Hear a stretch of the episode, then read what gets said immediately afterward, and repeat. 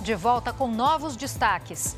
Ministro da Fazenda diz que projeto alternativo à desoneração já está com Lula.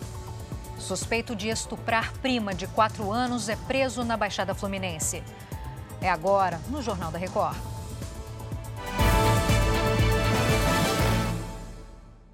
Oferecimento: Bradesco. Empréstimo na hora em três cliques é fácil. O homem que, segundo a polícia, confessou ter estuprado e matado uma menina de 4 anos na Baixada Fluminense está preso. Kemily estava em casa sozinha com os irmãos de 7 e 8 anos quando foi levada por um primo de segundo grau. Pedro Paulo Filho chega com esse caso para gente. Oi, Pedro Paulo. Pois é, Giovana, em depoimento, Reinaldo Rocha Nascimento afirmou que, ao cometer o abuso, a criança começou a chorar e, para não ser descoberto, ele decidiu enforcar a menina. O corpo de Kemily foi encontrado às margens de um rio. Agora, Reinaldo vai responder por homicídio e estupro de vulnerável. A defesa dele ainda não foi encontrada. Ainda segundo a polícia, a mãe, que saiu de casa, deixou os filhos sozinhos para ir a uma festa, também pode ser responsabilizada. Giovana. A gente continua acompanhando, né? Muito obrigada pelas informações, Pedro Paulo. E o presidente Lula se encontrou hoje no Palácio do Planalto com familiares do brasileiro Michel Nizenbaum, que é mantido refém pelo grupo terrorista Hamas na faixa de Gaza. O Brasil trabalha pela libertação de mais reféns depois da chegada de um segundo grupo ao Brasil na última madrugada.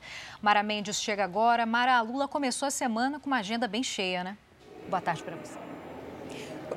Oi, Giovana, boa tarde. Sim, hoje marca o início de um calendário decisivo para a política fiscal e para a política do governo.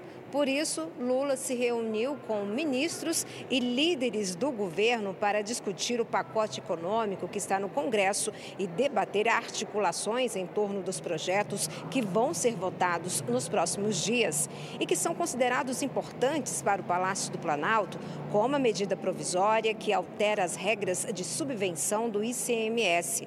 Hoje, o presidente também anunciou o investimento de um bilhão de reais num programa para pessoas em situação de rua. Lula Lula afirmou que não há nada mais degradante do que alguém não ter moradia para viver. É com você, Giovana. Obrigada pelas informações, pelos destaques, Mara. Ainda em Brasília, o ministro da Fazenda, Fernando Haddad, afirmou hoje que tem um projeto para servir como alternativa à desoneração da folha. Haddad disse que a proposta já está com Lula e que o presidente aprovou a forma como o projeto está sendo conduzido pela Fazenda. Mas o tema só vai ser analisado depois da aprovação da reforma tributária. O Congresso aprovou a prorrogação da desoneração da folha de pagamento dos 17 setores que mais empregam no país. Mas o presidente Lula vetou. Chega ao fim essa edição. Continue com o Bate com Cidade Alerta. Uma ótima semana para você. Bate, te devolvendo.